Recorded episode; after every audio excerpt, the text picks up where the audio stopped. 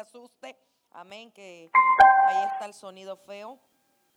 Es un buen aparato, pero tiene soniditos extraños. Amén. Y yo quiero seguir con esta enseñanza hermosa de la mujer tsunamita y vamos a Segunda de Reyes, capítulo 8, muy amable hermana.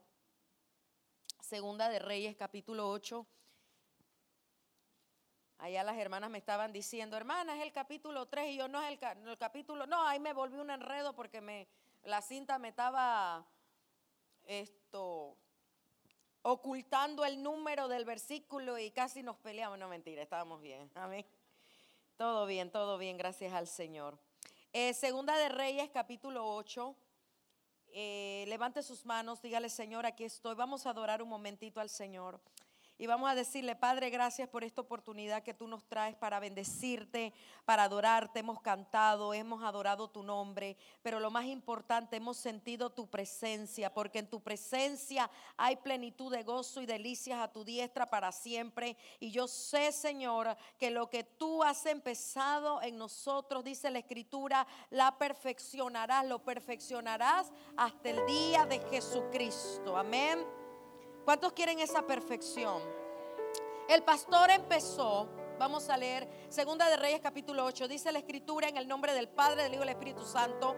Habló Eliseo a aquella mujer a cuyo hijo él había hecho vivir, diciendo, levántate, levántate, vete tú y qué cosa, toda tu casa a vivir donde puedas porque Jehová ha llamado el hambre, el cual vendrá sobre la tierra por siete años. Vamos al verso 6. Y preguntando el rey a la mujer, ella se lo contó.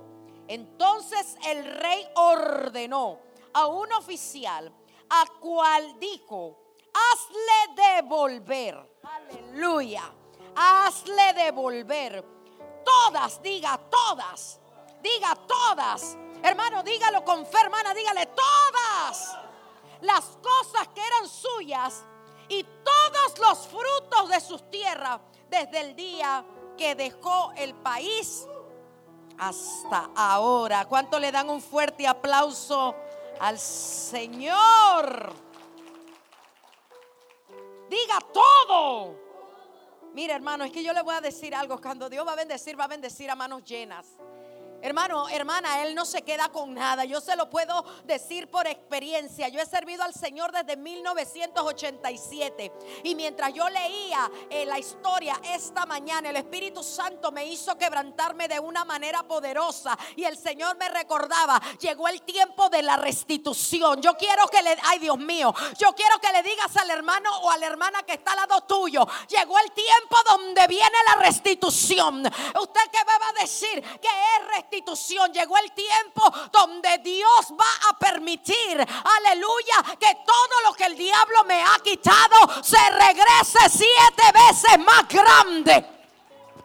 No, yo pensé que usted iba a saltar y brincar, amén. La gente se ofende porque uno grita en la iglesia. Escuché a alguien decir, los predicaderos no deben gritar. ¿Y por qué? No. ¿Cuál es el problema? Hay gente elegante que predica bonito y suavecito. Yo no soy de esa.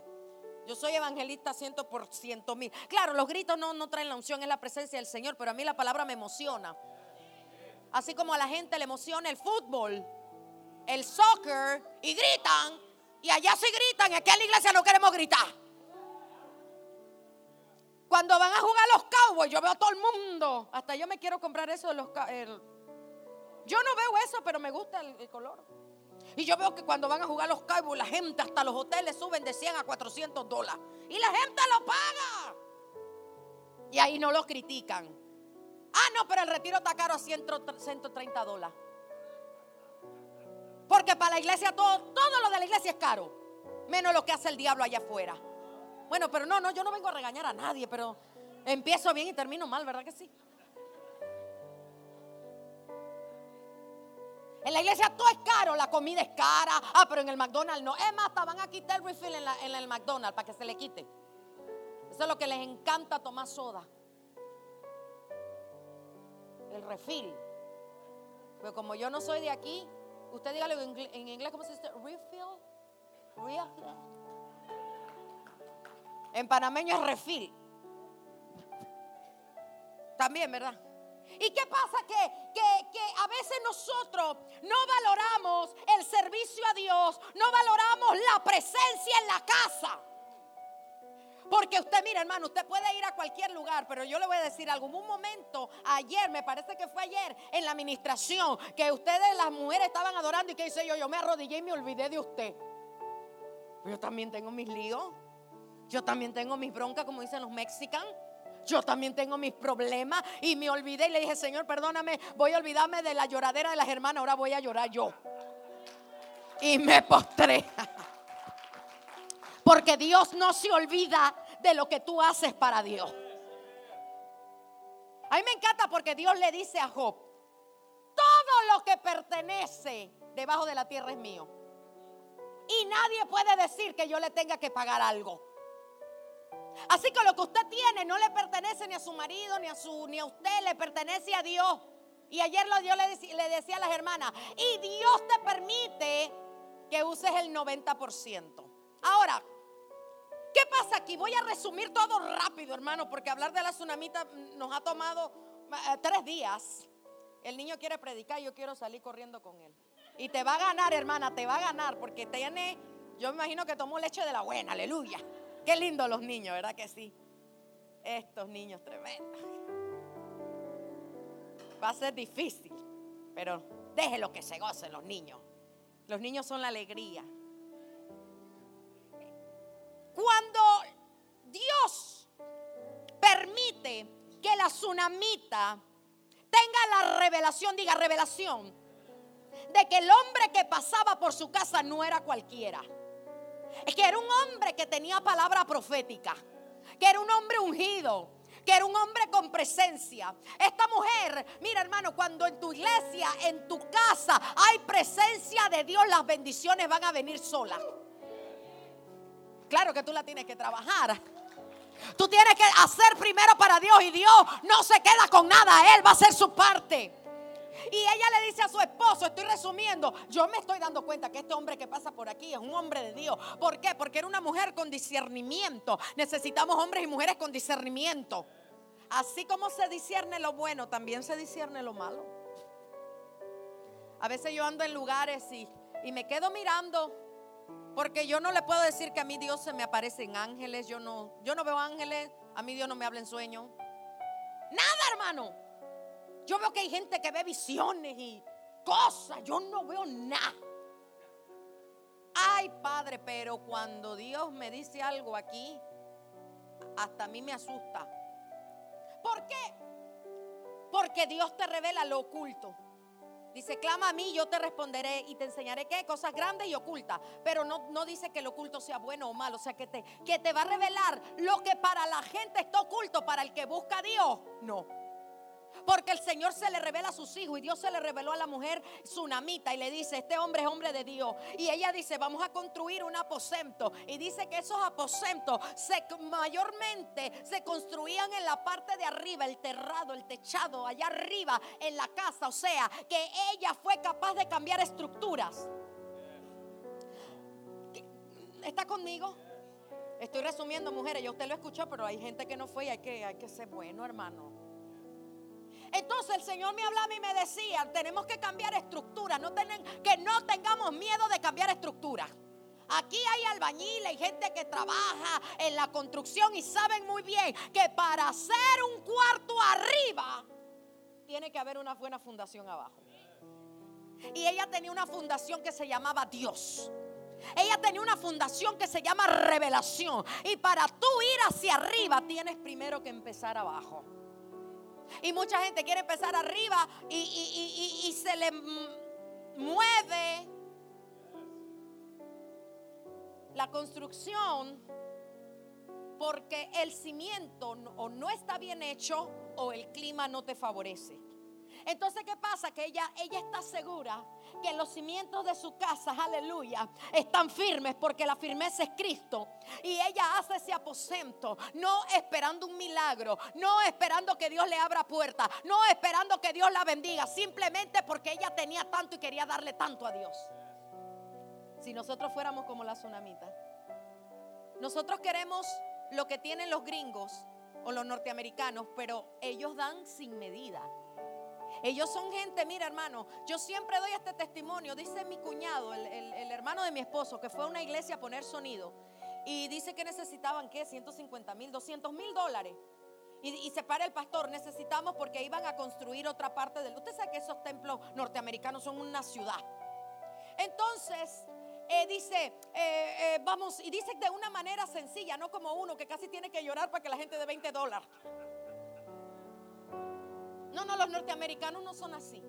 Entonces, eh, dice que se para el pastor, tú sabes cómo son los norteamericanos, hermanos, no sé qué, necesitamos 200 mil dólares para terminar de construir, así bien chévere, no como uno que quiere predicar y sacar revelaciones y fuego y, cuando va uno a recoger la ofrenda, 75 dólares, no, él con una tranquilidad y una paz. Y dice que mi cuñado pensó, ¿cuándo van a recoger ese dineral? Porque uno piensa como hispano. Somos bellos, pero también medio agarrados, hermano esa es la verdad. Yo amo mi cultura, pero lo que es cierto es cierto. No todos son así, pero habemos, y yo me meto en el caldo, que habemos uno, que todos nos volvemos administradores. ¿Y para qué lo usar? ¿Y cuando esto? Y yo, y dicen que Benijín se robó, y dice que fulano se robó. Ay, olvídate que quien hizo no hizo.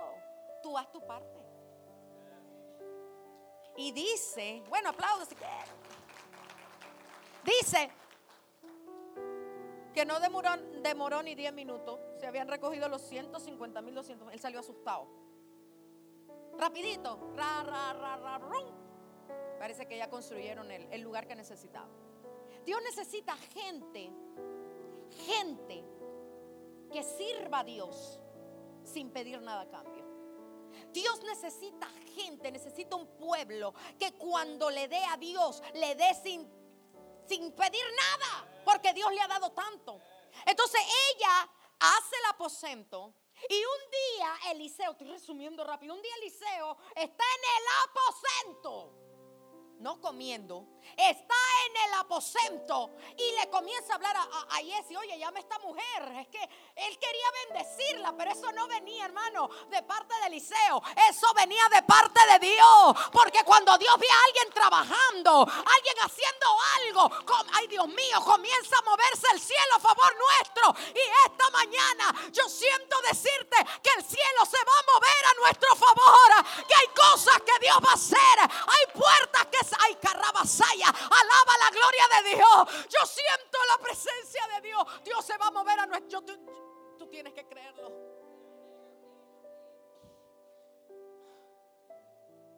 Señor me ministraba esta mañana. Y el Señor me hacía recordar las noches que hemos estado sin dormir. Las noches de días de niña que mi mamá me acostaba en la iglesia y mi papá eh, servía en la iglesia, mi mamá servía en la iglesia. Dios me hizo recordar las noches, horas que yo madrugaba en un, en un bus 8 o 12 horas y regresaba a la universidad. El Señor me recordaba, yo me olvidé, pero el Espíritu Santo no se olvida de las noches, de las agonías. Dios no se olvida, Por eso cuando tú sirves a Dios sin esperar que Dios te bendiga. Mira, lo más lindo es servir a Dios sin esperar que Dios haga algo. Hermana, ¿por qué llora? Porque servir a Dios es lo más maravilloso que puede existir en la vida y lo más atacado. Porque al diablo no le gusta que tú le entregues todo tu ser, todo tu amor y tú das tu pasión para servir a Dios. Yo, yo, a mí no me importa cómo los demás sirven a Dios. Yo tengo que servir a Dios y tengo que hacerlo con excelencia. Nosotros en Panamá estamos haciendo un proyecto todos los años desde el año 21, desde que vino la pandemia, desde la pandemia. Nosotros, mi esposo y yo, bueno, él y yo los vendía. Él hacía banana bread. Y de eso yo ayudaba a mi mamá, pero de eso yo también sacaba para hacer bolsas de comida. Y, mucha gente no lo sabe, porque yo no me pongo en internet, hermanos, ayúdenos. No, yo le voy a Dios y Dios va a tocar a la gente. Yo le voy a Cristo. Porque lastimosamente nosotros los evangelistas hemos perdido, hemos perdido la, veracidad de lo que hacemos. Porque siempre a veces andamos pidiendo, pidiendo, pidiendo. Entonces cuando yo vi zapatitos, ay Dios mío, sentí algo aquí. Sentí algo en mi espíritu. porque me remontaba a que ese dinero se va a ir para México. Aquí nosotros tenemos buenos carros, buenos zapatos, pero allá hay niños que no tienen nada. Y me retomé el proyecto que Dios me va a ayudar a hacer este diciembre, enero, llevar bolsas de comida al área indígena. ¿Sabes por qué?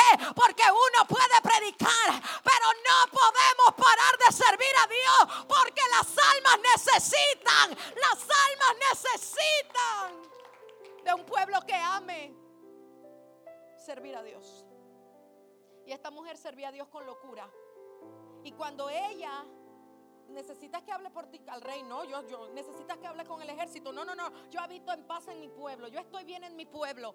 Y Jessie, ella no tiene hijo. Para el otro año, para esta época, vas a tener un hijo. Ella ni siquiera lo estaba pidiendo, ella no, ni siquiera lo estaba esperando, pero como Dios te ama tanto, te va a dar aún lo que no has pedido.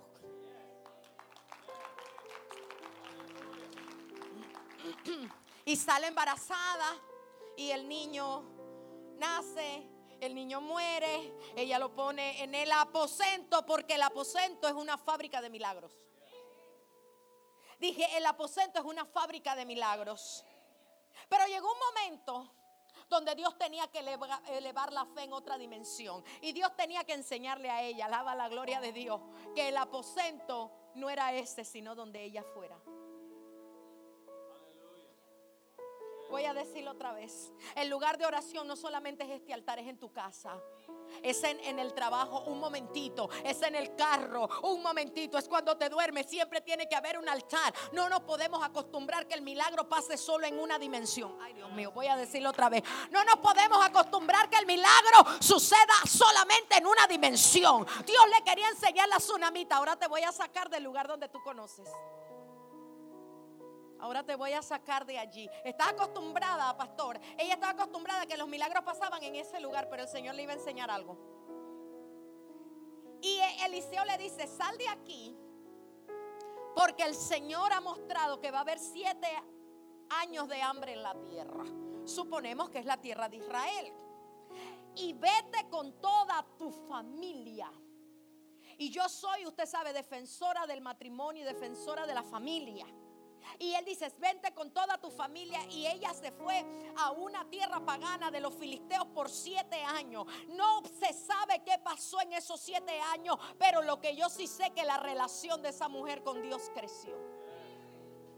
Porque ella tenía que aprender algo y tú tienes que aprender algo, iglesia amada. Va a llegar un momento en la vida, un momento de crisis, un momento de dolor, donde Dios te va a enseñar. Tal vez no puedas venir corriendo a la iglesia, pero puedes clamar donde quiera que el problema te agarre. No importa dónde el enemigo ha querido tirarte, allí tú puedes alzar un aposento. Alaba la gloria de Dios, Rabashaya. Oh hermano, siento la presencia de Dios. Levanta tus manos.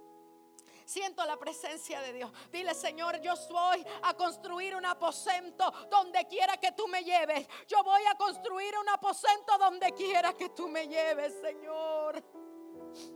Donde quiera que esté. Yo voy a sentir tu presencia y voy a crear, voy a construir un aposento. Ella se fue donde estaban los filisteos, pero yo estoy segura, ella no se pudo llevar la estructura, pero se llevó la enseñanza. Voy a decirlo otra vez, ya no se llevó la estructura, no se podía llevar la casa, pero la revelación, diga revelación, que recibió Eliseo, ella se la llevó en el corazón a una tierra donde odiaban al pueblo de Israel, pero ella esperó un año y yo sé que esa mujer estaba orando, esperó dos años y esa mujer estaba orando, ella dijo, mi profeta me dijo que eran siete años, no me voy a apresurar, dejó dinero, dejó riqueza, dejó tierra, pero no dejó la presencia.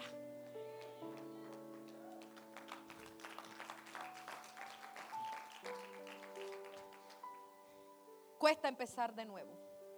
A mí me tocó empezar de nuevo aquí en Estados Unidos. Yo llegué con dos maletas de ropa. Tenía mi casa, eh, tengo mi casa grande en Panamá con oficina, mi cuarto inmenso, eh, tenía oficina para el ministerio, tenía persona que me llevaba, mi hermano, mi papá, tenía un, ministerio que ya el Señor me había ayudado a establecer. Cuando ya yo había llegado el sueño ministerial en Panamá, el Señor me dice a través de mi mamá, sal de, de Panamá y vete a Estados Unidos a empezar de nuevo. Yo no quería porque yo me sentía bien. Yo no quería, pero me movió una palabra. Así que cuando yo las veía testificar, yo me veían llorando, ¿verdad? Algunas me vieron llorando, yo estaba llorando. Cuando yo veía a mi hermanita, eh, eh, usted es la de la cartera que le regalan. Así hemos vivido un testimonio, me voy a amiga de la amiga de ella. Ay, hermano, ¿cuál es el testimonio? Que ella le regalan carteras y le ponen dinerito adentro, pero ella me preguntaba si eso estaba bien. Y yo le dije, no sé de qué manera lo hace ella, pero tú lo recibes como hija de Dios. Y Dios santifica ese dinero ya. Y bueno, ella va a diezmar. Y le dije que me la presentara para que me regale también. Entonces, ¿qué pasa? Que yo tenía todo, tenía todo. Y, en la noche anterior a venirme para acá, yo miraba todo lo que Dios me había hecho lograr en Panamá.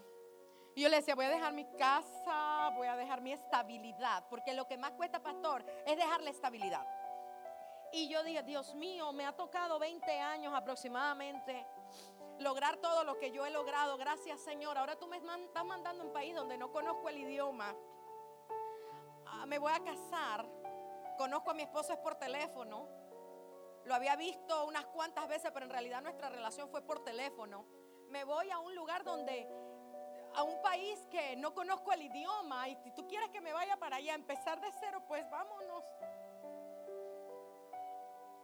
Y fue bien duro para mí. Y me acuerdo que mi mamá ese día no me acompañó al aeropuerto porque como abuela hispana estaba cuidando a mi sobrino y tenía a mi sobrino aquí. Y yo la miraba. Y ella estaba en el balcón de arriba, estaba y me dice con el niño aquí, me dice, ve a triunfar, hija mía. Y te bendigo, hija. Oh, my goodness, quedé. Y todo el vuelo llore y llore. Llegué a este país solo con dos maletas. Mi esposo y yo no teníamos casa. Las, los fríos más tremendos los pasamos a donde vivíamos prestado Um, los calores, una vez hacía tanto calor, la casa no tenía aire central. Y como vino la crisis del 2009, que mucha gente se suicidaba porque no había dinero, eh, no había trabajo, él no tenía trabajo. estaba dura la cosa, hermano. Y el diablo diciéndome, te fuiste de Panamá donde estabas bien para venir acá a pasarla mal. Y yo estaba confundida. Y me acuerdo que un día estaba cocinando con ese calorazo y no pudimos comer y nos tuvimos que ir al carro a comer y poner el aire. Y yo lo veía a él triste, pues estábamos recién casados y yo le dije a él, esto es temporal. Esto es temporal. Y él callado, yo le dije, esto es temporal porque un día Dios nos va a dar la casa que nosotros queremos. Aquí hay que servir a Dios con todo, le dije. Aquí hay que aruñar con todo y aún si no nos los da, Dios sigue en su trono. Tengo una morada en el cielo que Él me está preparando. Pero Dios es un Dios de restitución. Y una Navidad no tenía Él para mi palpado. No teníamos hermano. Y usted puede preguntarle al pastor si yo le he puesto a él alguna vez, deme tanto, nunca por servicio, yo voy por fe. Ya. Los demás que lo hacen, Dios los bendiga. Yo vivo de esto, mi mamá come de esto, pero Dios es el que abre las puertas. Entonces, le dije, él estaba bien triste. Y yo le dije, tranquilo, porque yo soy así. Tranquilo que aquí a la casa van a venir a buscarte para que trabajes. Y vamos a tener dinero para Navidad. Y era 23 y nada. No eran 20 nada. 21 nada. No había trabajo. Yo le dije, bueno, ya yo comí una vez lenteja en Navidad. Unas lentejas y para adelante. Y vino como el 22, 23 de diciembre. Y llega alguien que menos esperaba y, y lo llama. Y mi esposo sale de la casa y comienza. Tú sabes que estos gringos tejanos hablan inglés. Y Y entra a la casa y me dijo: ¿Qué crees? Que Fulano me contrató para estos días. Y le dije: ¿Y qué haces aquí?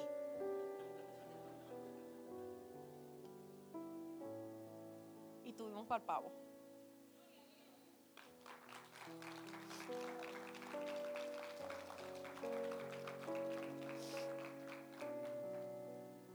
sido años tan duros para mí y para mi esposo.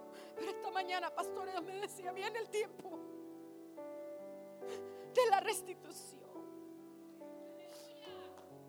Y yo te lo digo, mira, yo, yo, no, yo no tengo poder para manipular, pero como Dios me está quebrando por dentro, yo te lo tengo que decir porque mi alma se quebrantó esta mañana. Si yo te cuento todo lo que me ha pasado financieramente, he perdido miles de dólares en abogados, miles de dólares en juzgados, en gente sin vergüenza, miles. Que cuando vino el tornado, que no que compramos una traila bonita y, como el diablo no le gusta, vino el tornado y me la remangó. Y quedamos seis meses sin casa, sirviendo a Dios. Y queda sin, quedamos sin casa y queda él sin trabajo. Y él me dijo, ¿y qué hacemos? Yo servir a Dios, ¿qué vamos a hacer? Y tuve esos seis meses con el mismo vestido, porque la casa era como que si la hubiera entrado en una licuadora. Y me conocí el mismo vestido, y yo le decía, tranquilo, aquí vamos a ver qué pasa. El Señor nos suplió, no pedimos dinero a nadie, pero Dios comenzó a tocar a gente. Y pudimos levantar otra vez nuestra trailita y ahí estamos contentos. Y ahora estamos terminando de construir la casa nueva.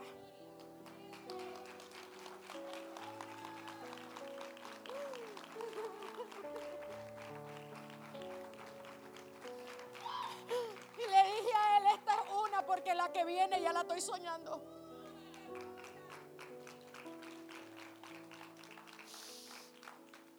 Pero vine sin nada, solo con una promesa. Y el diablo me ha dado con todo este año.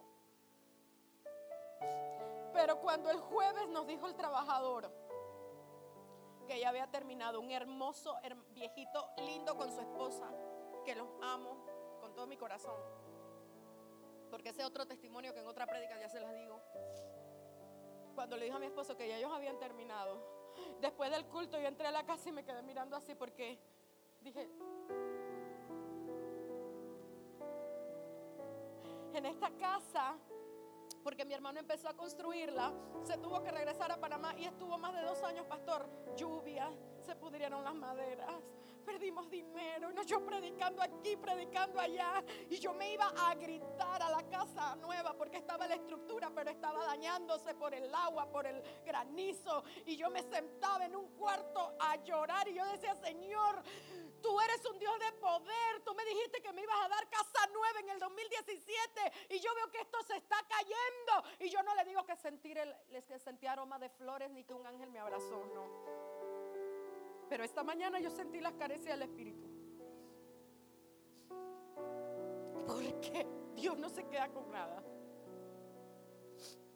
Ahora salimos de aquí corriendo para la casa porque ahora viene el otro reto de la cocina y ese me tiene temblando.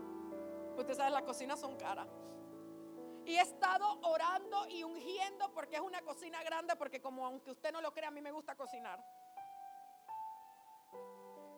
Y he estado, pregúntele a él, le di no sé cuántas vueltas el jueves, ¿verdad? A la cocina y yo, padre, no tenemos los recursos, pero tú eres el Dios de los recursos. Y no importa si no podemos hacerlo este año, el otro, pongo unas mesas, una estufa y vámonos. ¿Sí, ¿Cuál es el problema? Si vine sin nada. Porque viene el tiempo que Dios te va a devolver. Lo que el diablo te ha quitado y el Señor me hizo recordar los miles de dólares, pastor, que me han robado abogados. Y el Señor me hizo recordar la cantidad. Pero el Señor me decía, no tengas miedo que el Dios de la tsunamita es tu Dios, Clarisa. Y yo le quiero decir esta mañana ¿Qué estás esperando? ¿Qué estás esperando, varón? Sirve a Dios con locura. Hermano, deje que su mujer sirva a Dios. Y usted échele ganas también. Sírvale a Dios. El viernes él llegó de trabajar. Le cociné, le dije a las hermanas, y le estaba calentando un arroz con puerco que había hecho. Y luego él llega y yo aleando, metiendo, ¡eh, apúrate, apúrate, apúrate! Imagínense. Hay que irse, hay que irse. Y a la vez anda medio dormido. Y yo, dale, dale, dale, échale, que tenemos que no vamos a llegar tarde al campamento. Vámonos. Y me tiró al campamento, él se quedó afuera y dice que le da un hambre, dio un hambre. Yo le dije, pero te, serví bastante. Dice, tenía hambre. Porque su trabajo es afuera y sudi y necesita, necesita más comida, pero tú sabes, yo quiero que, que bajemos un poco de peso porque viene Navidad. Pero no, cuando le sirvo poco, entonces dice que él siente por acá un vacío. ¿Su esposo también siente lo mismo, el vacío? ¿O solo el mío? A veces el vacío es por acá, a veces se le viene por acá. Pero entonces yo le sirvo saludable, pero entonces yo me acuesto y en la noche salgo y está en la repisa con un vaso de jugo de este vuelo y unas galletitas. Y le digo, ¿qué estás comiendo? Es que me quedó algo por aquí.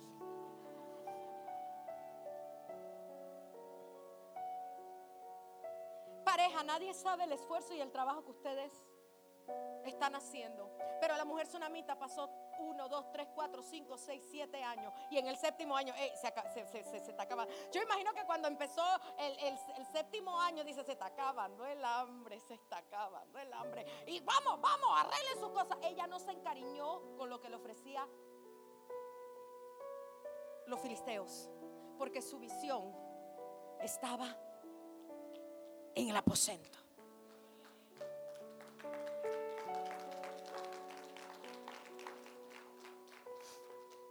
Y ella regresa. Pero el problema era que le habían confiscado los, bienes. ¿Sabe qué es confiscar, verdad? Cuando, el, cuando te quitan algo. Como ella se fue, el gobierno le confiscó los bienes. Entonces, no es que ella llegó, hey, esto rey, devuélvelo. No, ella haber sacado una cita primero. Pero para sacar esa cita, ella tuvo que haber sido dirigida por Dios. ¿Y cómo yo me doy cuenta que ella fue dirigida por Dios? ¿Sabe por qué? Porque cuando ella entra a la cita, está el siervo Giesi, no sé cómo se dice, Giesi, Giesi. Está hablando con el rey Jamasaya y están hablando de los milagros que hizo Eliseo. Y comienza Jesse, porque este era bien comunicador, este Jesse. Comienza Jesse a hablar y a decirle: Había una mujer donde nosotros nos quedamos. Ella nos atendía, yo me imagino que le decía, nos atendía con excelencia, nos daba ribeye y nos daba. Eh, pozole y nos daba arroz con pollo, arroz con puerco, estoy hablando panameño, amén, y mexicano y todo, y nos daba y siempre, y un día el hijo se enfermó y Dios usó a Eliseo para que, para que resucitara y en ese momento entra una mujer. ¿Dónde están las tsunamitas? ¿Dónde están las tsunamitas? Y los tsunamitos, ¿dónde están los tsunamitos? Amén. Y entra la mujer, hace reverencia porque no es como uno que viene a la iglesia y está así.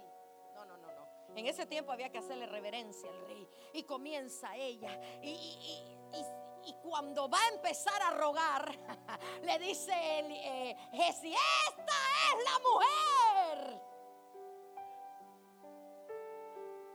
Y cuando eh, yo creo que ni empezó a rogar, porque ya Dios había hecho el milagro. Mira hermana, va a llegar el momento ay Dios mío, va a llegar el momento. Y yo creo que llegó el momento. Yo no sé cuántos años has pasado de dolor. Yo no sé cuántos años has pasado de angustia, yo no sé cuántos años has pasado de agonía, pero tengo que decirte esto, llegó el tiempo de la restitución. Ella llega donde el rey, ella llega donde el rey Rabacandara Masaya, pero ya Dios había preparado el terreno. Lo que yo te, ay Dios mío, yo siento la presencia de Dios. Van a empezar a caminar con esta cámara, pero hay algo que Dios está haciendo. Alejandro, vente para acá. Oh, Laya la Masaya. Quiero todos adorando a Dios. Quiero todos adorando a Dios. Aleluya. Métete aquí.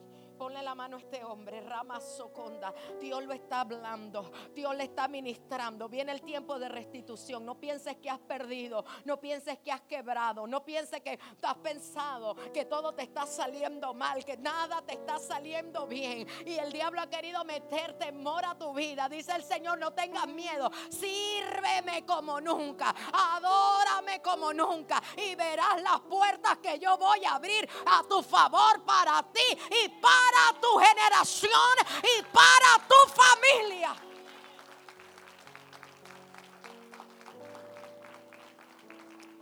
Levante sus manos allí, que hay gloria aquí. Jesus Christ, Samaka. Romoshotoya. Habla en otras lenguas. Retere masondo lomo. Aquí está la presencia de Dios, iglesia. Aquí está la presencia de Dios. Quiero todos adorando a Dios. Ya voy a terminar. Deme unos momentos. Oh, masanda, la macaya, rabacanda. Irrirabasoto, ramasaya. El Señor está aquí. El Señor le va a hablar también a los hombres. A esos hombres que trabajan de sol a sol. Que están cansados. Que están agotados. Que ya no pueden más. El Señor le está diciendo, viene tu momento de restitución. Yo siento presencia aquí. Llegó nuestro momento, llegó nuestro momento de restitución.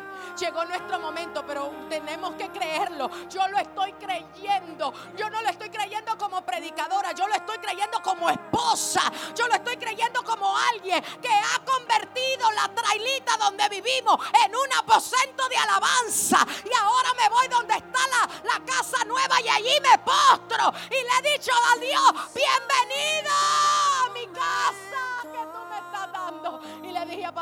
esta casa no es mía, esta casa es tuya, métete aquí. Le digo, ayúdame a escoger las cortinas. Le estoy diciendo al Señor, ayúdame, ayúdame a escoger los sofás. Escoge tú el diseño, escoge tú los colores. Esta casa es tuya, papito lindo. Mi papá está con Cristo, pero ahora yo tengo un padre. Un padre mejor que el padre terrenal que yo tenía. Él me ha cuidado en los aeropuertos. Él me ha cuidado en los aviones. Cuando me han humillado, Él me ha levantado. Ese es el papito hermoso que yo tengo. No quiero otro papito. Él es mi abba padre. Él es el amor de mi vida. Y ella llegó. Porque ya Dios le tenía preparado. Yo siento la presencia del lavado. Ya Dios le tenía preparado el milagro. Ella no lo sabía. Pero Dios ya le tenía preparado. ¿Cómo Dios se le va a negar a alguien que le ama, pastor? ¿Cómo Dios se le va? El Señor me hacía meditar en usted esta mañana. Esa amabilidad que muchos no tienen. Usted adórele.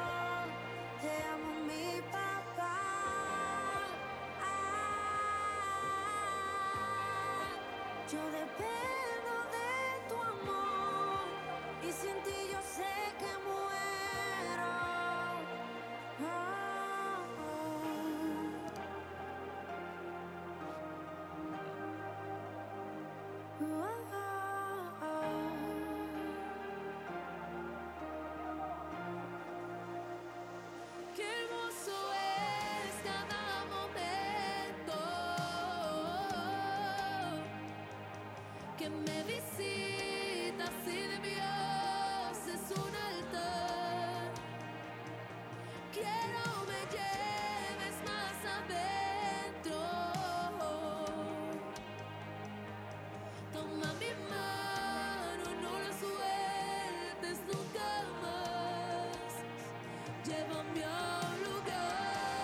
Llegó el tiempo de la restitución. Llegó el tiempo de la restitución, Ramasa, todos adorando. Llegó el tiempo de la restitución donde eh, vamos a volver a sonreír. Yo necesito volver a sonreír. No todo en mi vida puede ser lágrima y dolor. No, no, no, no, no. Esta mañana decía,